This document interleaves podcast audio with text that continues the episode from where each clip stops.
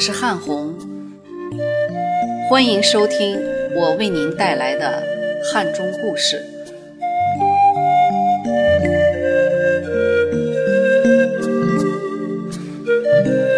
上周三中午，我的高中同学李庚生和我的朋友赵林大姐几乎同时向我推荐了刘兆琴先生的文章《东门桥记忆》。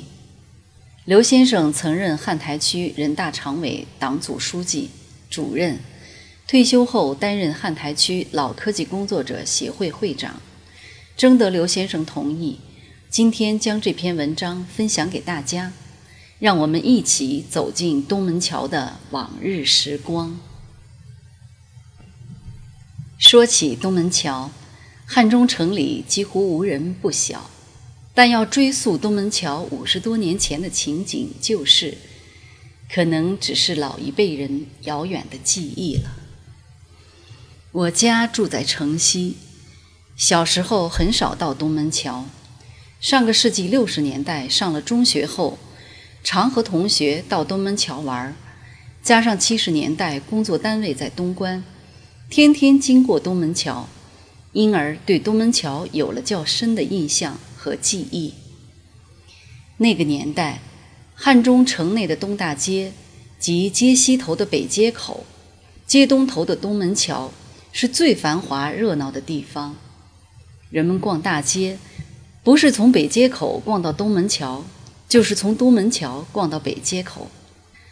在我的记忆中，那时东门桥远没有现在这么宽敞货亮，它就像一个市场。四周除了路口，都是一间紧挨着一间的门面房，房屋高矮不一，有的带有阁楼，大多是民国遗留下来的老房子，胡基墙、木头梁、小灰瓦、红门板，显得古老而沧桑。那个时期，东门桥四周布满了大大小小的商铺，什么百货布皮店。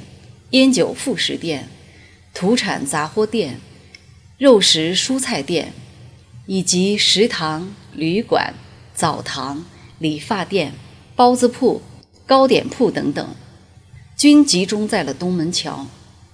加上汉中琴剧团、实验剧团、红光电影院、新华书店、工薪大药店、跃进市场等，也在东门桥附近，因此。每到节假日或夏秋季节的夜晚，东门桥人头攒动，熙熙攘攘，一派热闹的气氛。与其他的十字路口不同的是，东门桥四面连接着六条街道或小巷，它的东边与东关正街接壤，西边与东大街相连，南边是窄小弯曲的南团结街，北边是通向汉白公路。经新汉路的北团结街。此外，在东门桥与东关正街的连接处，南边有条小街叫皮房街，北边有条小巷叫塔尔巷。皮房街里多是民居小院，似乎没有卖皮货的商店，倒是街口有家胡喇嘛膏药铺，挺引人注目。塔尔巷的起名与巷子连着净明寺。现东塔小学内的东塔有关，这一带居住着较多的回族居民，因而东门桥开了好多家具有少数民族特色的清真牛羊肉泡馍馆和回民食堂。年轻时对什么都好奇，有次与几位发小路过东门桥，有位同学突发奇想地问道：“东门桥，东门桥，怎么没见桥？”在他的提醒下，我们四处查询桥的踪迹，但毫无收获。后来，我曾询问过一位常年居住在东关的老前辈，他解释说，明清时期汉中城墙外围是护城河，而四门四关都建有过河的桥。东关成为商家聚集地和市民居住区后。东门内外起到了重要的关联作用，久而久之，这一带就被人们习惯地称为东门桥。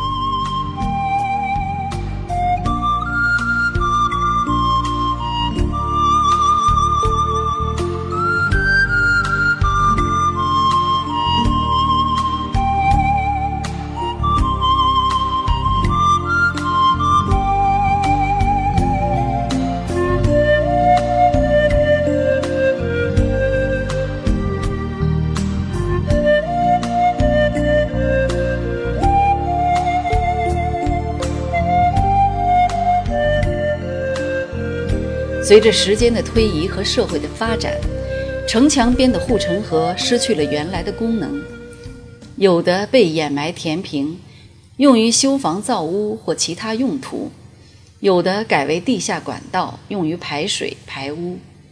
东门桥属后一种情况，虽然桥没有了，但名称一直保留了下来。去年，我从微信上看到了朋友发的汉中百年老照片，其中有几张是汉中旧时城墙与护城河的照片，还有两张东门的照片。由此看出，老前辈关于东门桥的说法是有道理的。我还发现了个有趣的情况。东门桥东北方向二百多米处，是闻名于世的东塔；东门桥西南方向两百多米处，是历史悠久的饮马池和三台阁。东塔距饮马池约一华里，东门桥是两处景点的中间地带和必经之地。东塔和饮马池遥相呼应，东门桥从中连接烘托，从而成就了东塔西引。这一名垂汉中历史的壮丽景色，可以想象，当年登上三台阁、远眺东塔、静观西影时，东门桥商铺林立、车水马龙的景象也会尽收眼底。东门桥与北团结街路口西侧，当年有座显眼的砖木结构的楼房，青砖灰瓦，高大气派。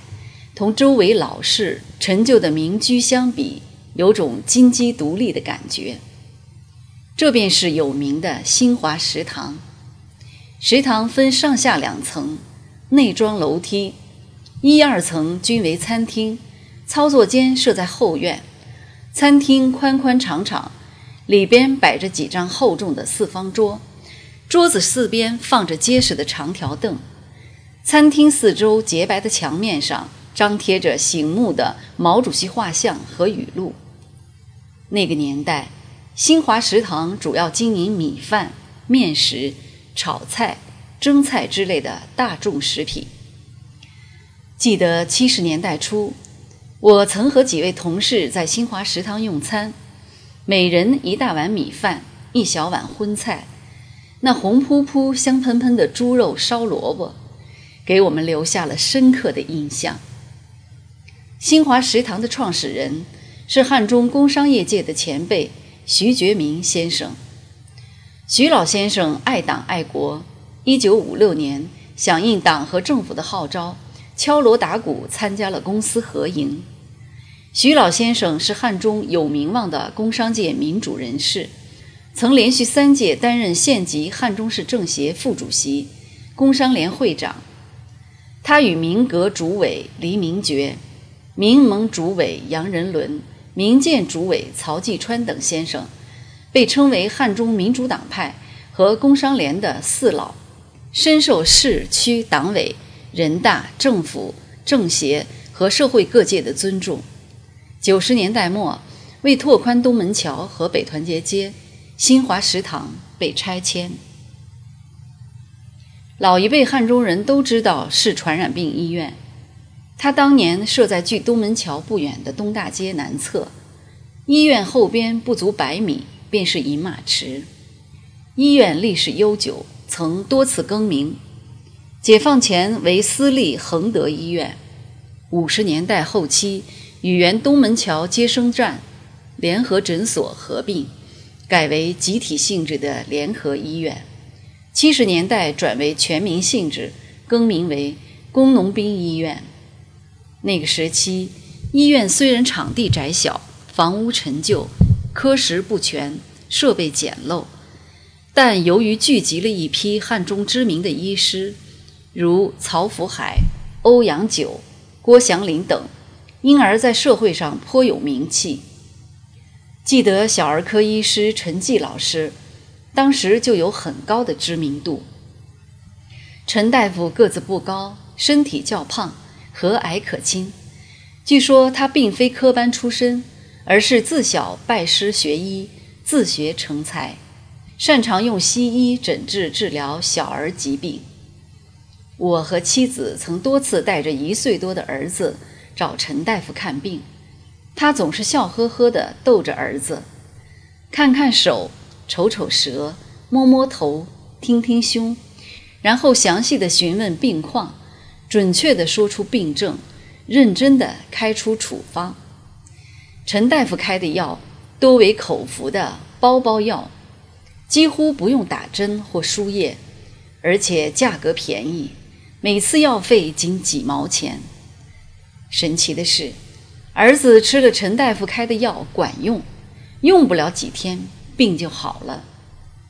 正由于此，婴幼儿家长一传十，十传百，主动找陈大夫给小孩看病的人络绎不绝。即或他退休了，仍有不少家长抱着小孩到他家上门求医。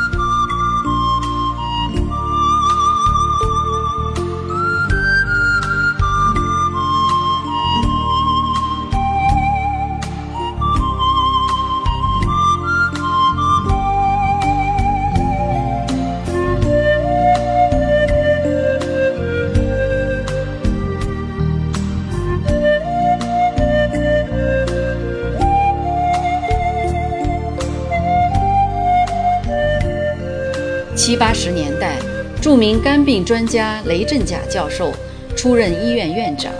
雷教授毕业于西安医学院，现西交大医学院，医术高明。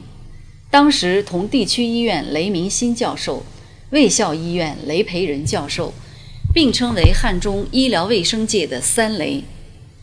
在雷院长和同仁们的努力下，医院更名为汉中市传染病医院。其院部房屋、医疗设备、医师队伍、医院管理等大为改观，成为陕南首家以治疗急性传染病、肝病结核病为主的专科医院。进入二十一世纪以后，随着形势的发展，医院规模不断扩大，具备了综合医院的条件，因而加挂了汉中市第二人民医院的牌子。前些年。医院全部迁入南团结街新址。东门桥与东大街路口的西北角，当年曾是汉中市实验剧团的所在地。剧团院子不大，剧场呈东西走向，东头是舞台，西边为观众席。那时条件有限，剧场内安放的都是木条做的长排靠椅。剧团前身是汉剧团。演出汉调二黄古装戏，文革期间停演。八十年代初同曲艺社合并，新组建实验剧团，归口汉中市文化局管理。那个年代没有电视，更没有网络，因此看戏、看电影成了人们不可缺少的文化娱乐活动。实验剧团人才济济，当时汉中知名的相声、曲艺。话剧演员杨光、李渔、白平义、曾培仁，以及后起之秀陆建设等，都是剧团的台柱子。他们惟妙惟肖、风趣幽默的相声表演，常逗得观众捧腹大笑，赢得满堂喝彩。八九十年代，实验剧团还编排了几部大型话剧对外演出。记得他们演出的话剧。霓虹灯下的哨兵在社会上引起轰动，几乎场场爆满。实验剧团团长杨光老师是位德艺双馨的演员，他曾当选为汉中市人大代表、市人大常委会委员，经常代表文艺界向党委、政府反映社情民意，提出意见建议，被评为优秀人大代表。前些年。随着文化体制改革的推进，实验剧团完成了自己的历史使命，光荣谢幕。剧团旧址已建成新建小区。一晃几十年过去了，东门桥发生了翻天覆地的变化。从八九十年代开始，市区党委、政府先后对东大街、北团结街、南团结街进行拓宽改造。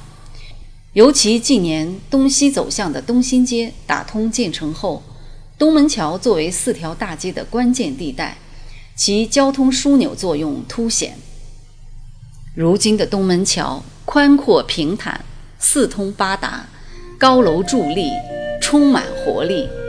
一个崭新的东门桥展现在人们的眼前。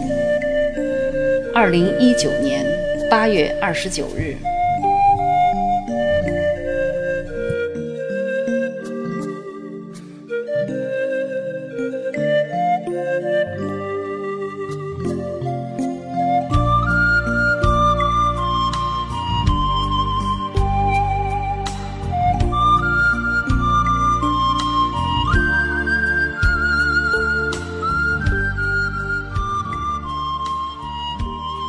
您现在收听的是汉红带给您的汉中故事。